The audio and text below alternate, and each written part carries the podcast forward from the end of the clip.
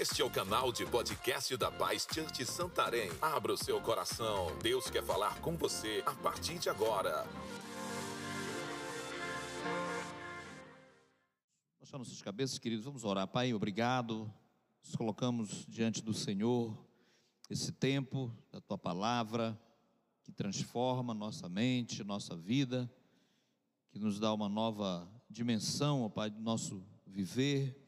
Oramos para que o Senhor continue abençoando guardando, Senhor, nossas mentes em Cristo Jesus, pela edificação da tua palavra, em nome de Jesus. Amém. Queridos, hoje falando aqui sobre o valor da, do encorajamento, né? O valor do encorajamento. E quero que você Olhe para a pessoa mais bonita aí do seu lado e dá uma palavra de encorajamento aí para ela, né? Dá uma palavra aí, você é top, não sei, alguma coisa bem simples, mas fala uma palavra de encorajamento aí. Vamos começar essa palavra assim, né?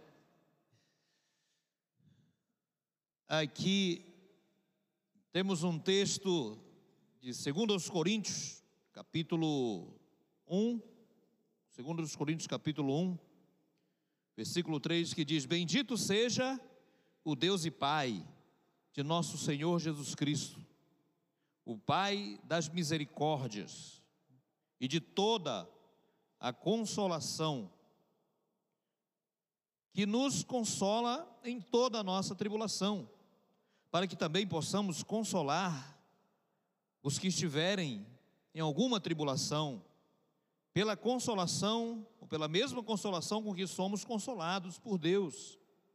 Porque, como as aflições de Cristo transbordam para conosco, assim também por meio de Cristo transborde a nossa consolação. Essa palavra consolação e encorajamento é a mesma palavra é, original, né? Mesma palavra. E a gente recebe essa palavra da parte de Deus. Porque o próprio Jesus, ele encorajou os seus discípulos. Ele encorajou os seus discípulos muitas e muitas vezes. Em qualquer ambiente que a gente esteja, seja dentro da família, a igreja, igreja no lar, igreja coletiva, é, no trabalho, em qualquer lugar. A gente tem esse desafio de encorajar as pessoas, encorajar uns aos outros. E é muito fácil a gente criar um ambiente de reprovação. Mas Deus nos estimula a gente criar um ambiente de encorajamento em qualquer lugar. Porque até para fazer uma corrigir uma pessoa, até para corrigir uma pessoa, se nós tivermos esse entendimento, nós vamos corrigir aquela pessoa encorajando e não condenando, né?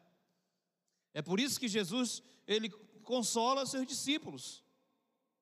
E aqui em João 16 ele diz: Olha, vocês vão passar tribulações, vocês vão ter no mundo aflições, mas tem de bom ânimo.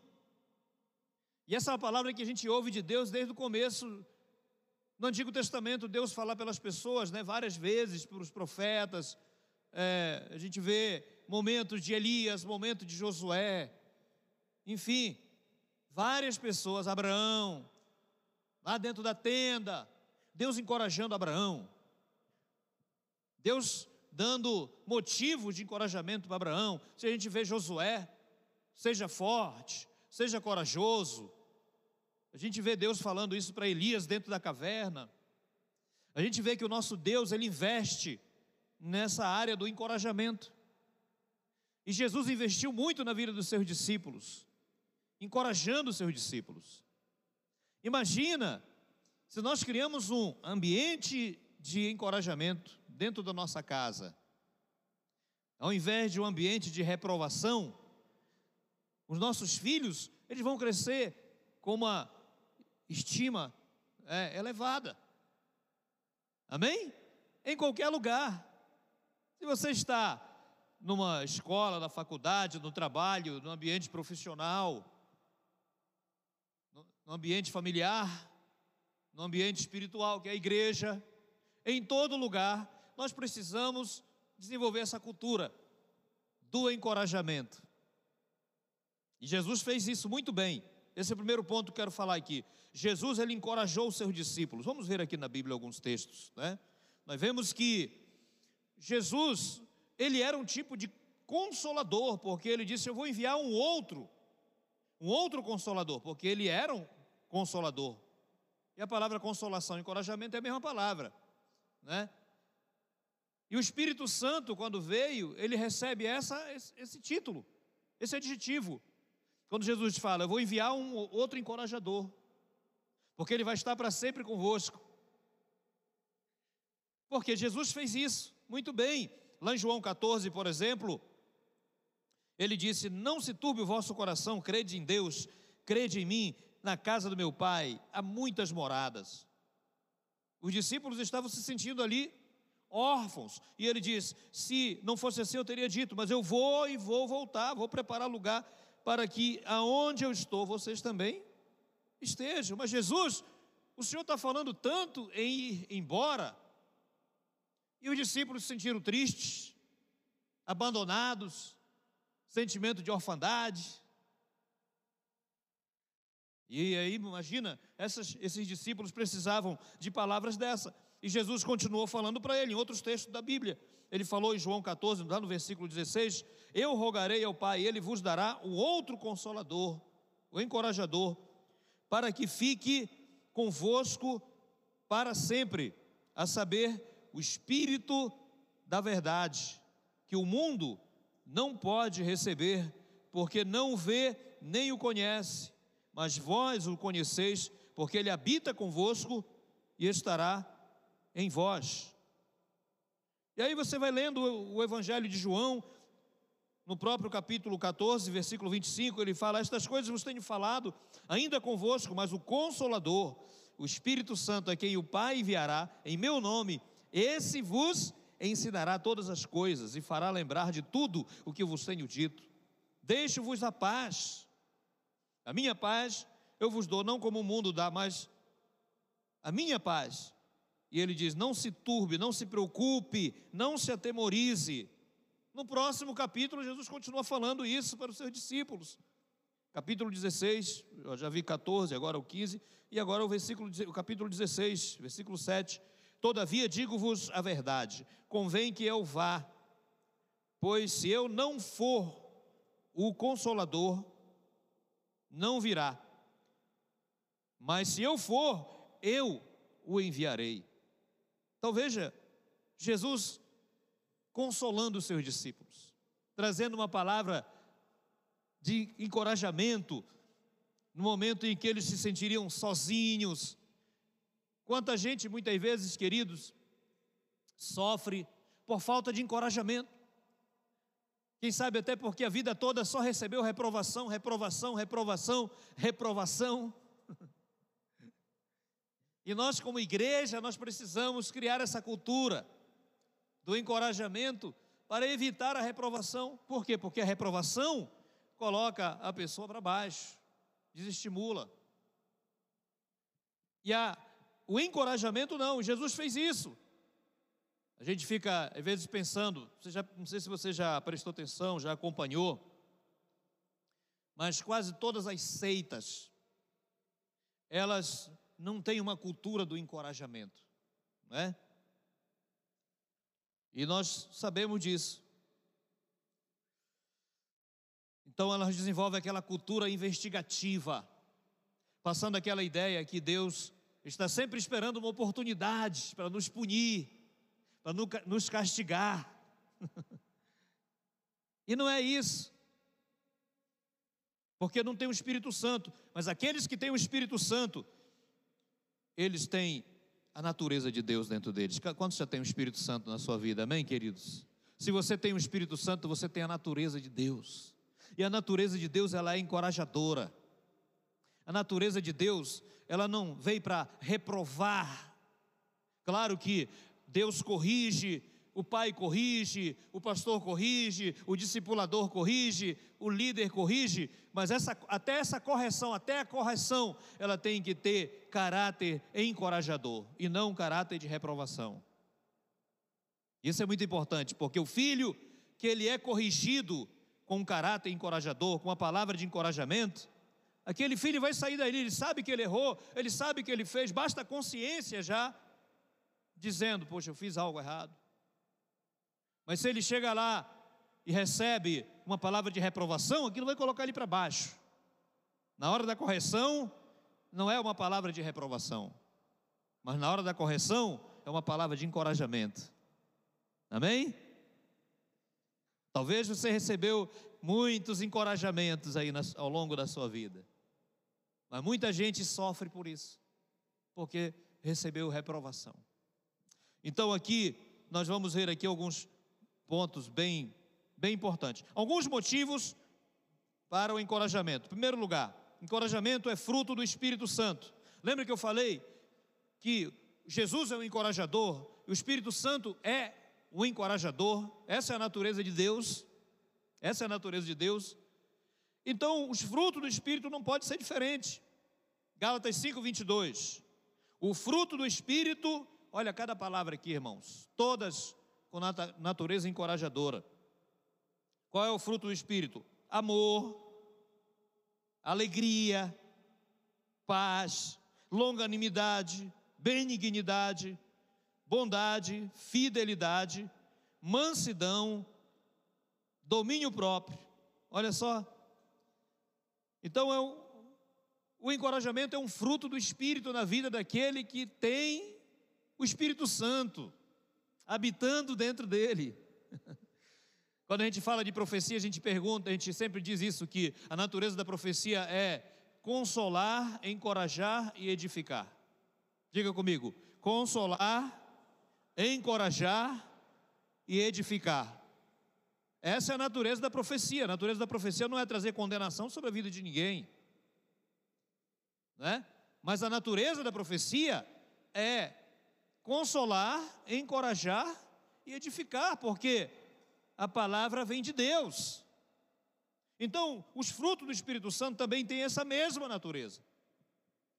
Por isso, encorajamento é um fruto do Espírito Santo. Segundo, o encorajamento glorifica a Deus. Amém? Quando nós encorajamos, nós nos tornamos mais parecidos com Deus.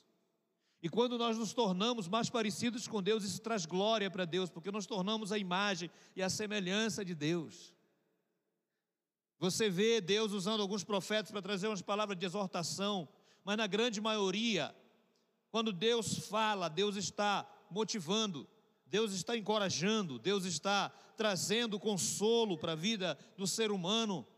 Mesmo aqueles profetas que se sentiam incapazes, como Jeremias, que dizia: Eu não sei falar, eu não passo de uma criança. Moisés, em outro lugar, né, falando: Eu não sei, eu não sei, eu não. Porque muitas vezes está dentro da pessoa ela achar que ela é incapaz, que ela é inadequado, que ela é insuficiente, que ela é insignificante. Está dentro da natureza caída dela. Então vem o fruto do Espírito, o encorajamento como fruto do Espírito. Vem encorajamento como uma forma de glorificar a Deus. O apóstolo Paulo escreveu isso em Romanos, né? 15, versículo 5. Ora, o Deus da constância, longanimidade, né? E o Deus da consolação vos dê o mesmo sentimento uns para com os outros, segundo Cristo Jesus, para que unânimes e a uma boca glorifiqueis a Deus, o Pai de nosso Senhor Jesus Cristo. Que palavra, não é verdade, queridos? Uma palavra de encorajamento. O apóstolo Paulo está escrevendo aqui para uma igreja, para a igreja de Corinto, o Deus da consolação, o mesmo Deus da consolação, ele vos deu o mesmo sentimento, uns para com os outros, segundo Cristo. Então, o encorajamento glorifica. Não posso ser mal educado, né, irmão? Alguém mirou uma câmera aqui, a gente tem que fazer uma pose, não é? Então, meus amados, isso glorifica a Deus. Terceiro, o encorajamento é um mandamento. Olha só, Paulo escreve para uma igreja, mas toda vez que Paulo está falando para Timóteo, ele está encorajando, ele fala para Tito, está encorajando, fala para Filemon, ele está encorajando para aqueles discípulos, aquelas pessoas que escreveram, que têm cartas na Bíblia, e aqueles que não têm cartas na Bíblia, como Epafrodita, Epáfras, ele fala em outros lugares, encorajando esses discípulos, falando bem deles, motivando, colocando para cima. Esse é o ambiente que a igreja é edificada, esse é o ambiente que uma família é edificada. Esse ambiente de encorajamento é um ambiente que uma sociedade edificada, que, que né, qualquer profissão, qualquer interação acontece nesse, que acontece nesse ambiente, vai edificar. E Paulo escreve aos Tessalonicenses, capítulo 5, esse mandamento. Pelo contrário, ele fala aqui: exortai-vos, consolai-vos. 1 Tessalonicenses 5,11, se você quer esse texto, né? exortai-vos e consolai-vos, encorajai-vos uns aos outros, edificai-vos uns aos outros, como na verdade estáis fazendo. Olha, que palavras-chave, tudo voltada para essa questão do encorajamento.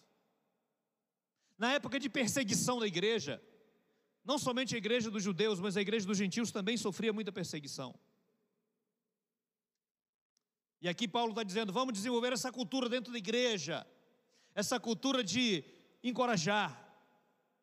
Vamos edificar uns aos outros. Esse é o ministério uns aos outros que tanto escreve, né? Consolai-vos, encorajai-vos, edificai-vos. Vocês já estão fazendo isso, ele diz. Então, encorajamento é um mandamento bíblico, é um mandamento apostólico, é um ensino de Jesus para nossas vidas. Em quarto, o encorajamento livra o coração duro, coração embrutecido.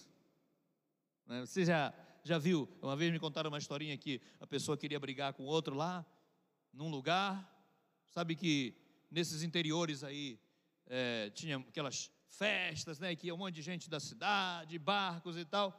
Aí tinha aquele, aquele povo que ia para lá só para brigar, brigar na festa. É o, é são os famosos acaba-festa. Você já ouviu falar? É, os famosos acaba-festa. Aí tinha um desses acaba-festa, que ele disse assim: Olha, disse para o amigo dele assim: Te prepara, te prepara, porque eu já vou dar a minha primeira ali naquele que está sentado naquela mesa ali. Aí disse: Rapaz, não, espera aí, te prepara, que o negócio vai pegar. Aí ele foi para lá, para o lado da mesa do, da pessoa com quem ele queria começar uma briga. Parece até brincadeira, irmão, mas essas coisas acontecem, né? E aí, quando aquela pessoa viu ele se aproximar, e se levantou da mesa e disse assim: Ô oh, meu amigo, rapaz, quanto tempo que eu não te vejo, vem me dar um abraço aqui e tal. Aí o cara que ia bater nele, ia puxar briga, já ficou sem graça, deu um abraço pálido, não é?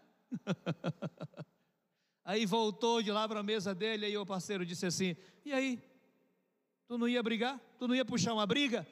Ele disse: Rapaz, como é que eu vou brigar com esse homem, meu irmão? Já foi chegando lá, foi chamando de meu amigo, me dando um abraço. Como é que eu vou brigar com um homem desse? o que acontece é que, mesmo o coração embrutecido, coração duro, aqui em Hebreus, Paulo escreve algo assim. Aqueles que estão passando por um momento de estresse, de situação difícil, se eles chegam em qualquer lugar para ser atendido e estiver com o coração embrutecido, qualquer palavra é ofensiva. Qualquer palavra vai ter uma resposta dura. E aí, Hebreus, o escritor de Hebreus, ou Paulo, ou Apolo que escreveu, a gente não sabe quem é o autor, ele diz: exortai-vos uns aos outros, todos os dias, olha só, ele fala, todos os dias, diga comigo, todos os dias, Olha para uma pessoa, me ajuda aí nessa mensagem. Diga para ela assim: todos os dias que você me encontrar, me dê uma palavra de encorajamento. Eu estou carente né, de uma palavra de encorajamento. Mas porque você tem luta todos os dias. Você tem adversidade todos os dias. todos os dias enfrenta problemas. É no campo profissional, é ministerial, é familiar, é espiritual. Nós enfrentamos desafios todos os dias. E o que o escritor de Hebreus está dizendo aqui, ele está falando: exortai-vos uns aos outros todos os dias. Hoje é muito mais fácil, naquela época não tinha rede social. Mas hoje você tem rede social, pode se conectar com as pessoas. Muito mais fácil enviar uma palavra de encorajamento pelo WhatsApp para quem está longe. Talvez está passando por uma luta. E hoje as pessoas às vezes não se importam com a dor dos outros. A tendência da sociedade é: bom, não é problema meu, tem nada a ver comigo, essa situação. Quem está sofrendo que sofra para lá. Mas a cultura do encorajamento, na igreja é isso aqui. Exortai-vos uns aos outros todos os dias, durante o tempo que se chama hoje, para que nenhum de vós se endureça. Olha aí, para cristãos. Ele está falando para cristãos hebreus. Né? Cristãos hebreus, eles não eram gentios, eles eram cristãos hebreus que conheciam muitos princípios, muitos valores espirituais, desde a lei de Moisés antes, eles já sabiam muita coisa, mas ele está falando aqui isso, ele está dizendo aqui, é, durante o tempo que se chama hoje, para que nenhum de vós se endureça pelo engano do pecado. Então o coração pode ser mais duro mais ofendido. Você encontra pessoas muitas vezes cheias de ofensa, aonde você vai, onde nós vamos, pessoas com mágoas, pessoas com ressentimento, pessoas né, ríspidas às vezes, mas a boa palavra, dizem provérbio, a boa palavra ela muda esse sentimento, amém? A boa palavra, o problema é que se nós retrucarmos aquela pessoa que já está com o coração embrutecido, como, como o escritor fala aqui, se nós nos comunicarmos a ela com uma palavra dura, né? Eu vi um, um poeta falando uma vez, um filósofo dizendo o seguinte: todo ser humano tem dois tipos de seres humanos dentro dele, um tolo e um sábio. Aquele a quem você se reporta é de quem você vai ouvir. Entendeu? Hã?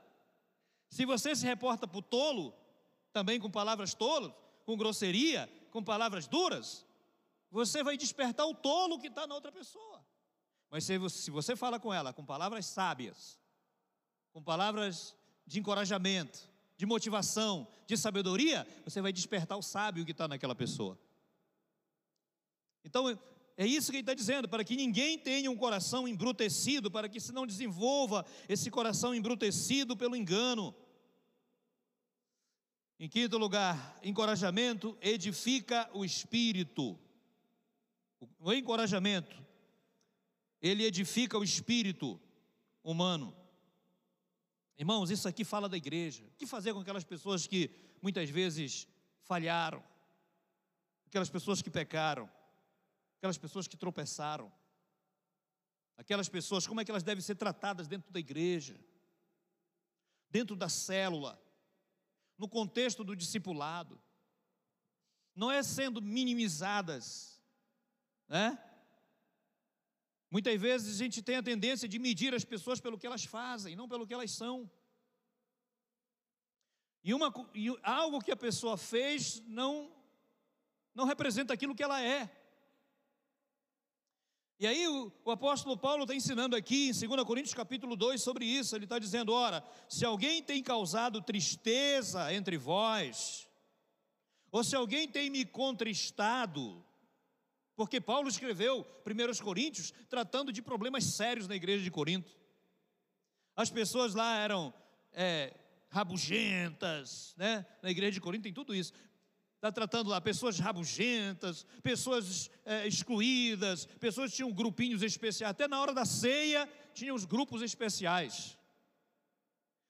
E as pessoas eram invejosas e, e, e ficavam é, é, defendendo com partidarismo, até mesmo com os líderes da igreja. Eu sou de Paulo, sou de Apolo, sou de Pedro, sou de Cefas, sou de Cristo. E aqueles que diziam que eram de Cristo eram os piores, porque eles diziam: Eu não me submeto a ninguém, só a Jesus, né? Então, Paulo tratando essas coisas, e é possível tratar com encorajamento, não com reprovação. E agora ele está dizendo assim: ó, gente, se alguém tem causado tristeza, já é 2 Coríntios agora, se alguém tem contristado a mim, mas em parte tem contristado a todos os demais, a todos vós. Versículo 6: Basta a essas pessoas a repreensão recebida pela maioria, né? Todo mundo reprovou aqueles atos. Tinha um homem lá com moralidades e coisas sérias, e aí ele foi reprovado assim publicamente. Graças a Deus, a gente tem uma, uma cultura aqui de não expor as pessoas, né? porque isso é, é mal. E aí a gente sempre trabalha no particular, no discipulado, um a um. Mas essa, essas pessoas foram expostas assim publicamente. E ele fala assim: basta a reprovação da maioria, causada pela maioria. Eles já foram reprovados. Agora, versículo 7 de maneira que, pelo contrário, deveis antes perdoar, consolar, edificar, para que não seja essa pessoa não seja tomada ou devorada por excessiva condenação ou tristeza no coração. Pelo que vos rogo que confirmeis para com eles o vosso amor. Amém? Até o amor tem que ser confirmado. Nós temos que confirmar para as pessoas, especialmente se dentro de casa, fazer afirmação do nosso amor, isso é importante. Não vai fazer igual aquela historinha daquele homem que disse assim: mulher estava triste, muitos anos e tal, mas por que essa mulher anda triste e tal? O que, que te fiz, mulher? Nada, nada. Sabe como é que é, mulher, né? Se estiver triste, se você perguntar alguma coisa, ela vai dizer que é nada. A vida toda. Nada, nada. Aí ele insiste muito, insistiu, insistiu. Aí ele disse assim: Você nunca mais me disse que me ama. Você nunca mais falou que me ama. Ele disse: Pô, mas é isso, mulher. Mas eu já te falei isso uma vez, quando nós nos casamos. Se um dia eu mudar de ideia, eu te falo também.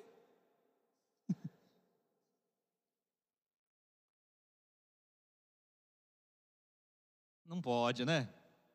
Assim não dá. Então, essa afirmação que Paulo está dizendo aqui, façam afirmações de amor, afirmações de amor para com essas pessoas que caíram, que tropeçaram. Para que a gente não, não pegue aquela pessoa que caiu, que quebrou, pegue os cacos dela e joga fora. Não, não é isso. Porque senão a gente perde muita gente. Quando a gente desenvolve aquela cultura, pô, aquele ali pecou. Imagina, a igreja deveria estar assim nessas alturas que Paulo escreveu isso. O cara ali é pecador, aquele outro ali e tal, um monte de gente acusando, um monte de gente condenando. E Paulo disse: vamos desenvolver uma cultura diferente. Basta a consciência da pessoa que já, já diz que ela está errada. E basta a reprovação da maioria também, que já, já é uma carga sobre a vida da pessoa a reprovação, essa pessoa não vai querer viver num ambiente de reprovação o tempo todo, um ambiente de condenação. Seja uma família, seja a igreja, seja a empresa, né, seja em qualquer campo social, em qualquer campo onde tem interação das pessoas, elas não vão querer viver num ambiente assim. E Paulo diz assim: vamos transformar esse ambiente de condenação num ambiente de consolação, de encorajamento. E ele diz: vamos afirmar todos os dias esse amor. Agora, irmão, como eu posso fazer isso? Como eu posso encorajar? Como eu posso receber encorajamento? Só dois pontinhos aqui, rapidinho. Através da liberação de uma palavra de ânimo. Diga, uma palavra de ânimo. Olhe para alguém atrás de você, uma palavra de ânimo. Fala para o outro lado aí, uma palavra de ânimo. Fala para o outro lado aí se tiver uma palavra de ânimo. Amém?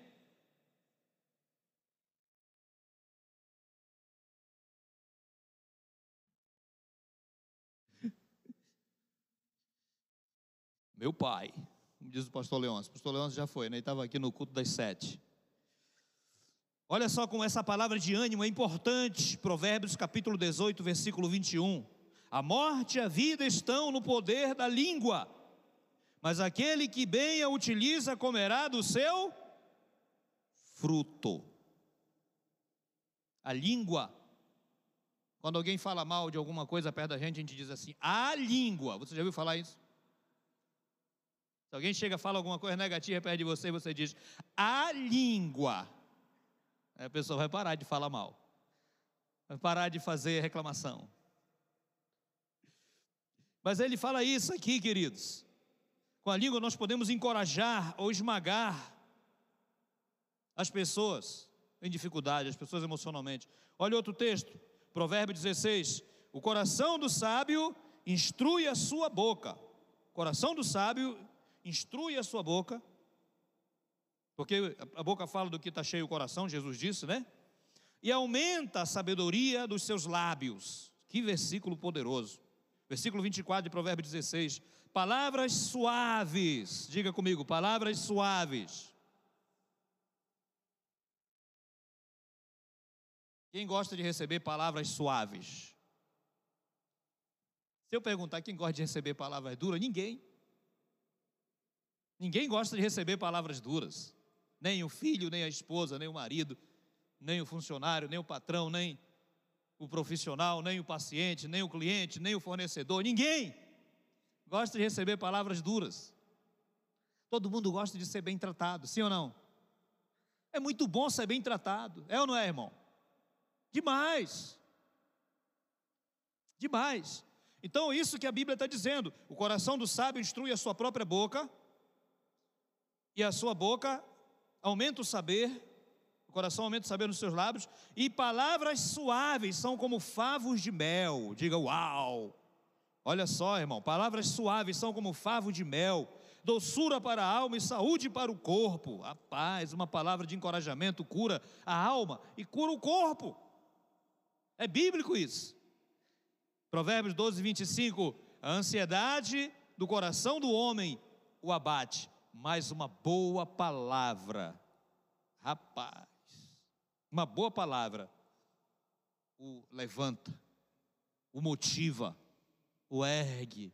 Uma boa palavra melhora a estima das pessoas, não é? Uma boa palavra coloca aquela pessoa que está emocionalmente triste, deprimido, abatido, ou até embrutecido, como nós lemos no texto de Hebreus, muda a perspectiva daquela pessoa, ela começa a se valorizar e ela começa a se achar valorizada. E isso faz com que aquela pessoa queira viver, queira construir, queira crescer, queira edificar, queira alcançar coisas maiores, melhora o potencial, melhora o propósito, melhora o destino, melhora tudo na vida daquela pessoa, que vai alcançar grandes coisas, em nome de Jesus. E eu quero que você diga para alguém que está do seu lado: Parabéns, você tem um grande potencial. Amém? É isso aí, meu irmão. A gente tem que estar encorajando. E eu quero falar uma coisa. Aí do seu lado deve ter um dos grandes, dos maiores homens ou mulheres de Deus que já pisaram nessa terra, sim ou não?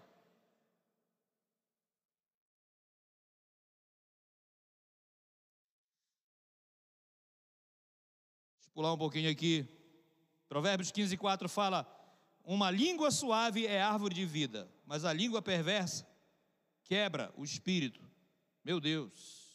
Provérbio 25, versículo 11: Com maçãs de ouro em salva de prata, assim é a palavra dita no tempo certo.